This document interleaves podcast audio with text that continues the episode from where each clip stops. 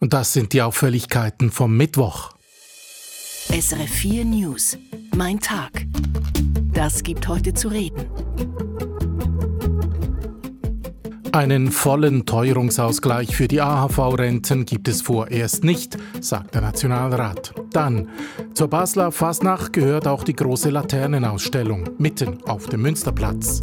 Und Drogen werden in der Schweiz immer häufiger online beschafft. Also wir stellen fest, dass sich Drogenhandel auch wie alles im Leben Richtung Internet verschiebt, sagt der Chef Cybercrime bei der Zürcher Kantonspolizei. Schön sind Sie dabei. Mein Name Rino Curti.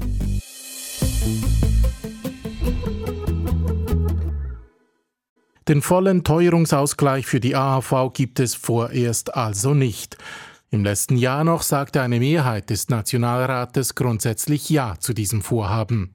Die Politik stand damals unter dem Eindruck der hohen Teuerung und der hohen Energiepreise. Am Mittwoch bei der Debatte über das konkrete Gesetz wollte aber eine knappe Mehrheit im Nationalrat nichts mehr von einem vollen Teuerungsausgleich wissen. Aus dem Bundeshaus Oliver Washington. Worum geht es? Was spricht dafür, die AHV und auch die IV-Renten der vollen Teuerung anzupassen? SP-Co-Präsidentin Matthäa Mayer betonte, steigende Mieten, explodierende Krankenkassenprämien, Nebenkosten, die zunehmen und ansteigen, die Teuerung. Das bedeutet für Rentnerinnen und Rentner einen Kaufkraftverlust. Die AHV-Renten erhöhen als Kompensation dafür. Darüber konnte FDP-Nationalrätin Regine Sauter allerdings nur den Kopf schütteln. Herr Präsident, Herr Bundespräsident, geschätzte Kolleginnen und Kollegen. Ja, Wahlkampf. Wahlkampf ist der einzige Grund, weshalb wir hier heute darüber diskutieren, einem Teil der Schweizer Bevölkerung zulasten der übrigen Bevölkerung ein Geschenk zu machen. Und man kann nicht einmal sagen billiger Wahlkampf, denn die ganze Übung kostet die Gesellschaft sehr viel. Damit zu den Details. Um was geht es konkret? Die AHV wird alle zwei Jahre der Lohnentwicklung und der Teuerung angepasst. Berechnet wird diese Anpassung gemäß dem Mischindex, so steht es im Gesetz. Berücksichtigt wird also zur Hälfte die Entwicklung der Löhne und zur anderen Hälfte die Teuerung. Auf den 1. Januar dieses Jahres wurden deshalb die AHV und die IV ein letztes Mal um 2,5 Prozent erhöht. Das Problem dabei, diese Erhöhung kompensiert die Teuerung, die Entwicklung der Preise also nicht ganz denn diese liegt im letzten Jahr bei 2,8 Prozent. Gemäß Gesetzesvorschlag sollten deshalb die AHV und die IV für dieses und für das nächste Jahr um zusätzliche 0,3 Prozentpunkte erhöht werden. Bei einer Minimalrente sind das 17 Franken pro Monat, bei einer Maximalrente 14 Franken pro Monat. Weshalb der Fraktionschef der SVP, Thomas Eschi, betonte, diese minimale Differenz rechtfertigt nie und nimmer den enormen Aufwand und die hohen Kosten, die mit dieser Vorlage einhergehen.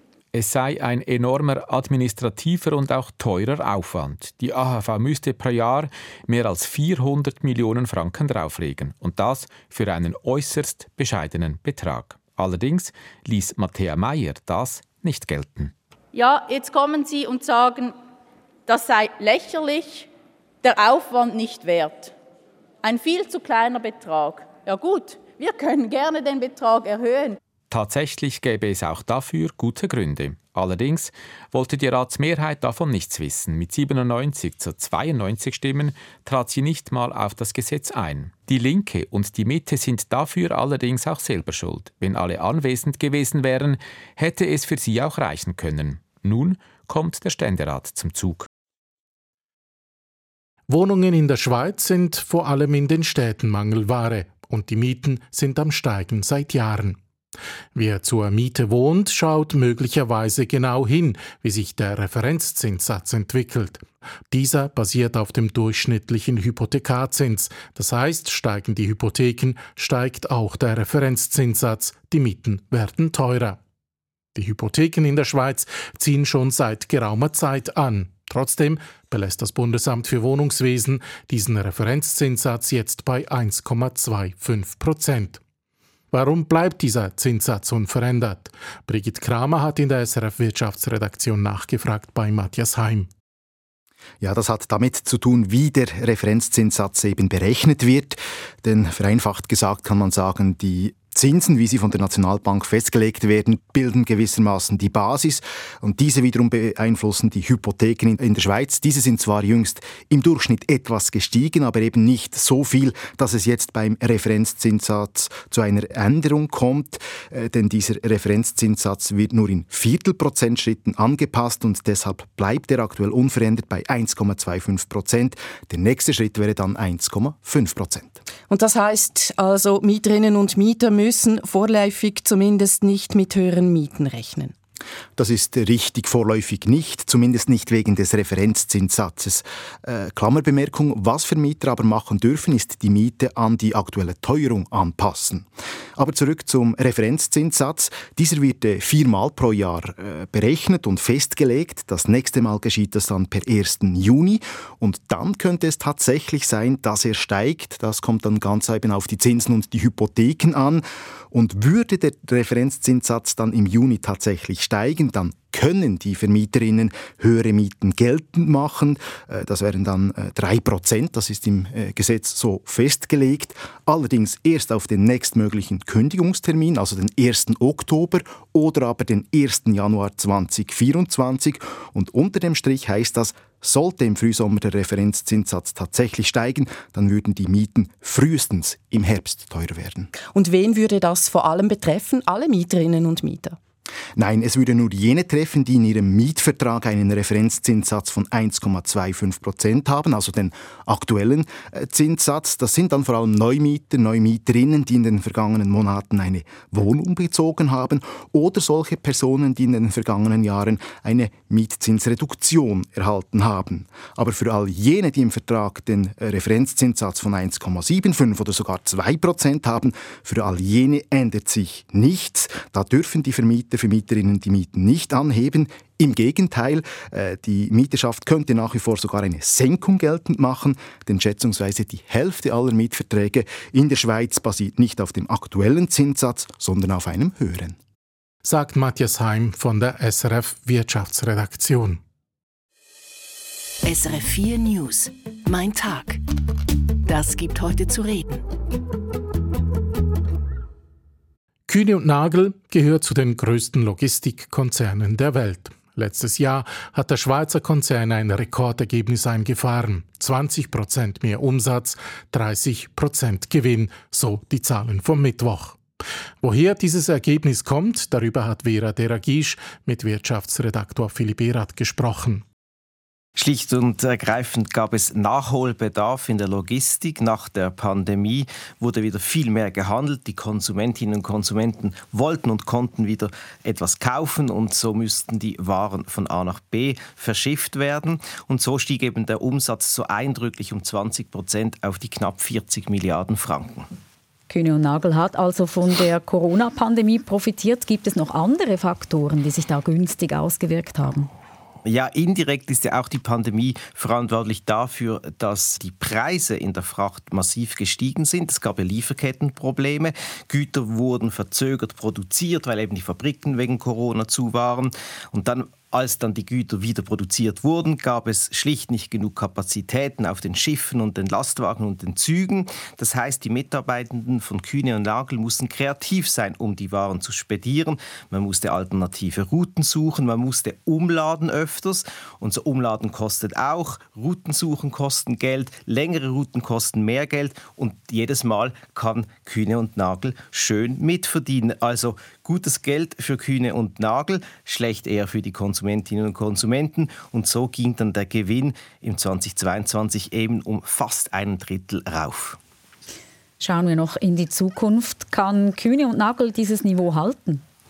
Nein, also auf jeden Fall nicht beim Umsatz. Es geht nicht so weiter. Kühne und Nagel sagt selber heute, das wird sich alles wieder normalisieren. Aber was eben noch spannend ist, in Sachen Gewinn möchte Kühne und Nagel weiterhin sehr gerne und gut verdienen. Bis jetzt hat man so gesagt, 16 Prozent des Umsatzes sollte hängen bleiben als Gewinn. Jetzt sagt man, ja, in Zukunft kann das 25 bis 30 Prozent ruhig sein. Im Moment sind es 30. Das einfach, weil Kühne und Nagel damit rechnet, dass es noch mittelfristig oder vielleicht auch langfristig knappe Kapazitäten gibt und somit die Preise hoch bleiben. Übrigens auch die Aktionäre können davon profitieren. Die Dividende, die steigt kräftig an von 10 auf 14 Franken. Informationen aus der SRF Wirtschaftsredaktion von Philipp Erath. Nigeria, Afrikas größte Volkswirtschaft, hat einen neuen Präsidenten. Durchgesetzt hat sich bei den Wahlen vom Wochenende Boloa Ahmed Tinubu. Er war für die amtierende Regierungspartei ins Rennen gestiegen. Wofür Tinubu politisch steht, das weiß unsere Afrika-Korrespondentin Anna Lemmenmeier. Mit ihr hat Vera Deragisch gesprochen.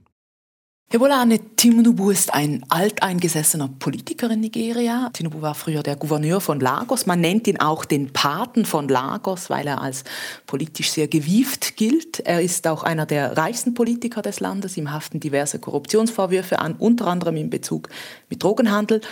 Und laut Analysten war es stets Bolamid Tinubus Ziel, Präsident von Nigeria zu werden. Und so war Tinubus Aussage im Wahlkampf denn auch nicht etwa, wählt mich, weil ich dies oder das besser machen werde, sondern schlicht Emi Lokan, was auf Yoruba so viel heißt wie ich bin dran, it's my turn. Und das scheint er nun erreicht zu haben. Er ist jetzt dran. Von Seiten der Opposition gibt es Vorwürfe nach dieser Wahl. Bei der Wahl sei betrogen worden. Sind das berechtigte Vorwürfe? Also was man sicher sagen kann, die Wahl ist nicht so abgelaufen, wie sie hätte ablaufen sollen, denn äh, Nigeria hat ja zum ersten Mal elektronisch gewählt und das Wahlgesetz sah vor, dass die Wahlresultate in jedem Wahllokal elektronisch übermittelt werden, sobald die Stimmen ausgezählt sind. Das ist nicht passiert. Viele Resultate wurden gar nicht oder mit Stunden Verspätung elektronisch übermittelt und das hat in der Bevölkerung zu Misstrauen geführt, dass die Resultate erst manipuliert und erst dann übermittelt wurden. Die Wahlbeobachter der Europäischen Union haben darum auch ein sehr kritisches erstes Statement zum Wahlvorgang abgegeben. Sie haben gesagt, fehlende Transparenz und Versagen bei der Planung und Ausführung der Wahlen, die hätten das Vertrauen in den Vorgang beschädigt. Und die beiden wichtigsten Oppositionsparteien haben darum auch bereits gefordert, dass die Wahl wiederholt wird. Also wir haben diese Betrugsvorwürfe und den neuen offiziell gewählten Präsidenten. Was bedeutet diese Konstellation jetzt für Nigeria?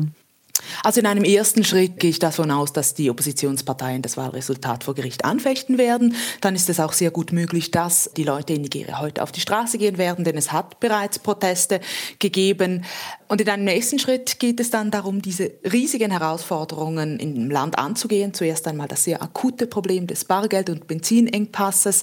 Dann geht es um die Sicherheit im Land, diese wiederherzustellen. Da geht es um Terrorgruppen wie Boko Haram oder der IS, Separatisten im Süden, im ganzen Land weit verbreitetes Kidnapping. Und dann natürlich um die Wirtschaft. Denn obwohl Nigeria Afrikas größte Volkswirtschaft ist und Afrikas größter Erdölexporteur ist, Arbeitslosigkeit ein Riesenthema. Mehr als 80 Millionen Menschen leben unter der Armutsgrenze. Also da hat der neue Präsident wahnsinnig viel zu tun. Sagt SRF Afrika-Korrespondentin Anna Lemmenmeier.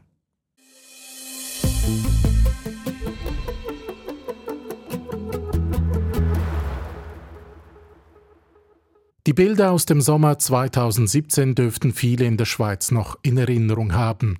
Bilder von unterernährten Pferden und kranken Schweinen. Behörden im Thurgau hatten damals in Hefenhofen einen Hof geräumt.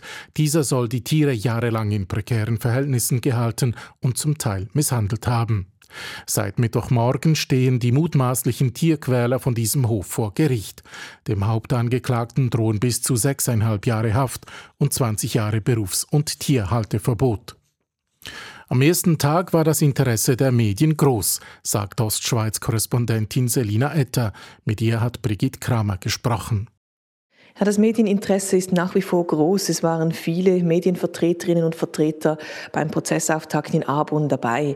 Und am Morgen demonstrierte eine kleine Gruppe einer Tierschutzorganisation vor dem Gerichtsgebäude. Sie hatten Transparente dabei mit Bildern eben dieser verwahrlosten und toten Pferde.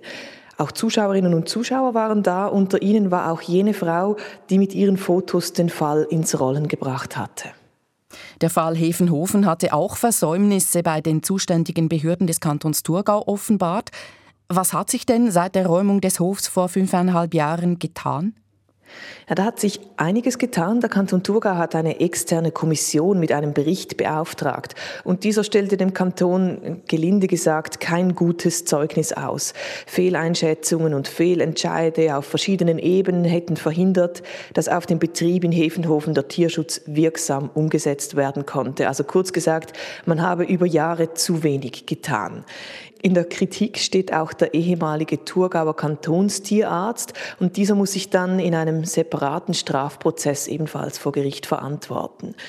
Unterdessen wurde das Thurgauer Veterinäramt reorganisiert und ein neues Veterinärgesetz erlassen. Ein Urteil am Prozess jetzt wird erst Ende Monat gesprochen. Was ist noch vom Prozess zu erwarten?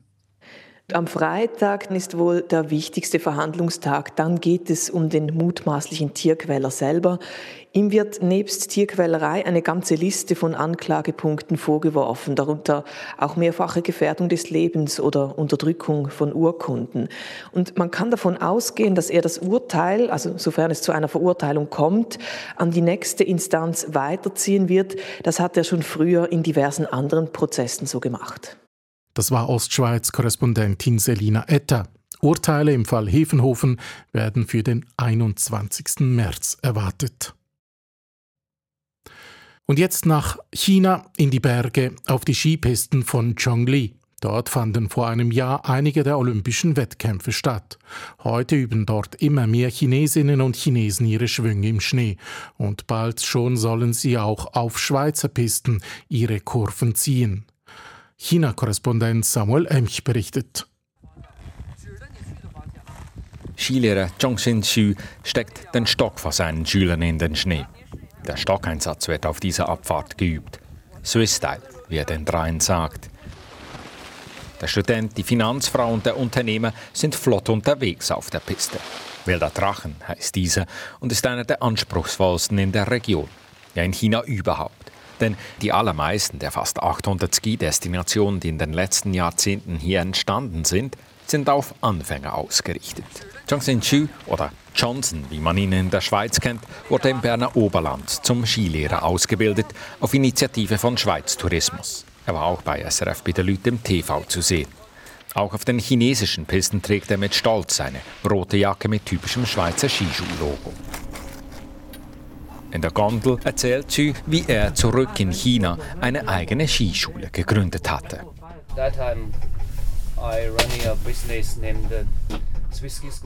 Ich habe die Schweizer Skischule in China geleitet und Skilehrer nach Schweizer Vorbild ausgebildet. Er arbeitete für mehrere Skiorte in der Region und eine Kooperation mit Schweiz Tourismus war bereits aufgegleist. So at that time I think I can run a business ich dachte, ich kann ein Geschäft aufbauen und chinesische Skitouristen in die Schweiz bringen. Aber dann kam das Coronavirus. Auslandreisen waren für Chinesinnen und Chinesen bis vor kurzem praktisch unmöglich. Auch der Skitourismus in China litt einen herben Rückschlag. Nun kehren die Leute aber wieder auf die Piste zurück. In den 20 Jahren entstand in China praktisch aus dem Nichts ein Skimarkt, der heute fast so groß ist wie der der Schweiz, gemessen an den verbrachten Skitagen. Das zeigt ein jährlicher Bericht. Wintersportexperte Benny U erstellt dieses Weißbuch über die chinesische Skiindustrie. Er zählt jeden Kinderlift, Radtrack und Pistenkilometer in China. Als wir ihn erreichen, ist er gerade in einem anderen Skigebiet unterwegs. Am Telefon sagt er, dass sich das Wachstum in China verlangsamt habe. Das Angebot wächst langsamer. Es gibt weniger neue Skidestinationen. Der Ausbau der Skiorte geht weniger schnell vorwärts. Nicht nur wegen Corona, sondern auch deshalb wächst der Skimarkt langsamer. Not only because the pandemic. Langsamer für chinesische Verhältnisse. Denn Wu prognostiziert, dass sich der Markt bis Ende des Jahrzehnts nochmal verdoppelt. Heißt, Millionen von Chinesinnen und Chinesen werden sich in den nächsten Jahren das erste Mal auf die Bretter wagen. Circa 10 bis 15 Prozent davon werden dann auch im Ausland Skifahren gehen, schätzt Wintersportexperte U. The destination is Japan and uh, Japan und die USA stehen dabei zu oberst. Von den europäischen Skidestinationen dürfte es die Schweiz sein, weil sie bereits viel ins Marketing investiert hat.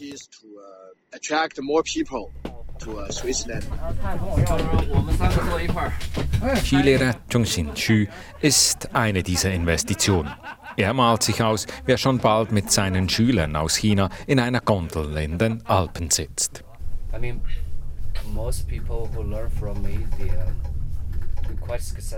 Die meisten, die von mir lernen, sind erfolgreich. Sie sind reich, sie haben Zeit und Freiheiten. Ich bin der Schneebotschafter der Schweiz und China.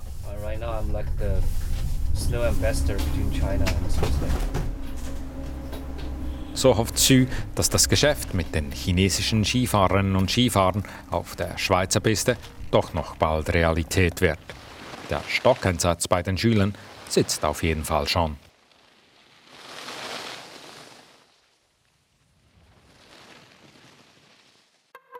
Die beste Geschichte aus unseren Regionen.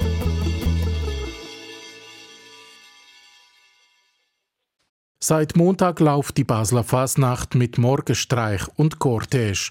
Doch ein weiteres Merkmal gehört auch dazu. Die Laternenausstellung mitten auf dem zentralen Münsterplatz. Dort stehen 200 Ausstellungsstücke mit ganz unterschiedlichen Sujets. In Basel spricht man, mit einem verschmitzten Lächeln, von der vermutlich größten Open-Air-Kunstausstellung der Welt. Regionalredaktor Patrick Künzle. Es ist morgen am 9 Uhr auf dem Münsterplatz und es ist eiskalt. Die Leute, die jetzt an die Laternenausstellung kommen, sind die Geniesser, die die Kälte in Kauf nehmen, wenn sie dafür in aller Ruhe können Laternen anschauen können. Ich habe gerne Laternenausstellung, was ich jetzt sehr schön finde, dass heute Morgen niemand so um ist und man nicht hier im Gestürm rumläuft. Äh, natürlich ist es schöner mit Licht, aber jetzt ist gut. Der Mann hier tut einen Haufen Laternen fotografieren, dass er sie daheim noch mal in aller Ruhe anschauen kann.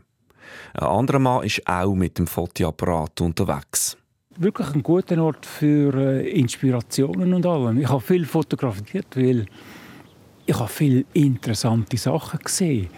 Einfach so Sachen, wo man nicht daran denkt, sagen wir im normalen Alltag.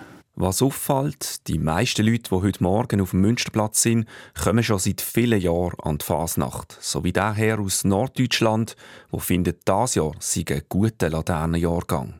Ich bin ganz beeindruckt durch die ästhetische äh, Qualität diesmal. Das habe ich so in dieser Intensität noch nicht gehabt. Das sind so großartige Leistungen, die da sind. Das ist also wirklich eindrücklich. Ihm ist bei den Themen, die die Laternen aufgreifen, etwas besonders aufgefallen. Es ist düster, klar. Die, die, die ganze Situation, in der wir sind, die ist düster. Ein düsterer Jahrgang zwar, aber ein Thema fehlt fast vollständig. Ich suche noch nach äh, Ukraine, da habe ich noch nicht viel gefunden, nur ein bisschen. Das ist auch einem anderen Besucher aufgefallen relativ wenig vom Krieg, aber das ist auch gut so. Das kommt sonst in der Tagespresse überall mit, über ob man will oder nicht. Und Fasnacht soll einmal da sein, um ein bisschen abschalten. Und so dominieren bei den Laternen andere Themen. Ich glaube, Klimaschutz und so ist äh, viel mal drauf. Oder die ganze Diskussion über Gender und kulturelle Aneignung ist sehr präsent. Mein Hinhörer. Es ist eine Entwicklung, die für viele wohl überraschend kommt in der Schweiz, vor allem für all jene, die im Alltag weniger digital unterwegs sind. Es geht um Drogen. Sie werden nicht nur auf der Straße beschafft, sondern neu immer häufiger auch online. Darüber berichtet das SRF Fernsehmagazin Rundschau. Dealerinnen und Dealer bieten ihre Substanzen zunehmend über Messenger-Dienste an.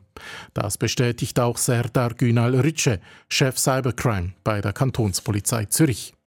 Also wir stellen fest, dass sich Drogenhandel auch wie alles im Leben Richtung Internet äh, verschiebt. Und das in Zahlen festhalten ist ziemlich schwierig, aber dass das so eine Bewegung gibt und dass das immer mehr wird, das stellen wir fest. Vor wenigen Jahren machte etwa das Drogennetzwerk Vitamintaube Schlagzeilen. Die Drogen wurden dabei per Kurier und immer mehr per Post verschickt. Für die Polizei ist es wichtig, dass die sozialen Medien und Plattformen schneller kooperieren, sagt Ritsche weiter. Polizei taucht nicht im Dunkeln. Für die Polizei ist ganz wichtig, dass eben genau die sozialen Medien äh, und Plattformen mit uns schneller kooperieren, dass die internationale Zusammenarbeit so schneller könnte funktionieren. So werden wir das Ganze auch schneller können erhellen. Ein wichtiges Werkzeug für die Polizei ist die verdeckte Ermittlung im Netz. Wenn man im Internet einen Hinweis habe, beispielsweise auf User, Userinnen auf einer Plattform, dann wäre es möglich, sie mit einer verdeckten Fahndung zu verfolgen, sagt der Experte für Cybercrime bei der Zürcher Kantonspolizei und ergänzt, dass man bei einem dringenden Tatverdacht ein Päckchen selber öffnen könne.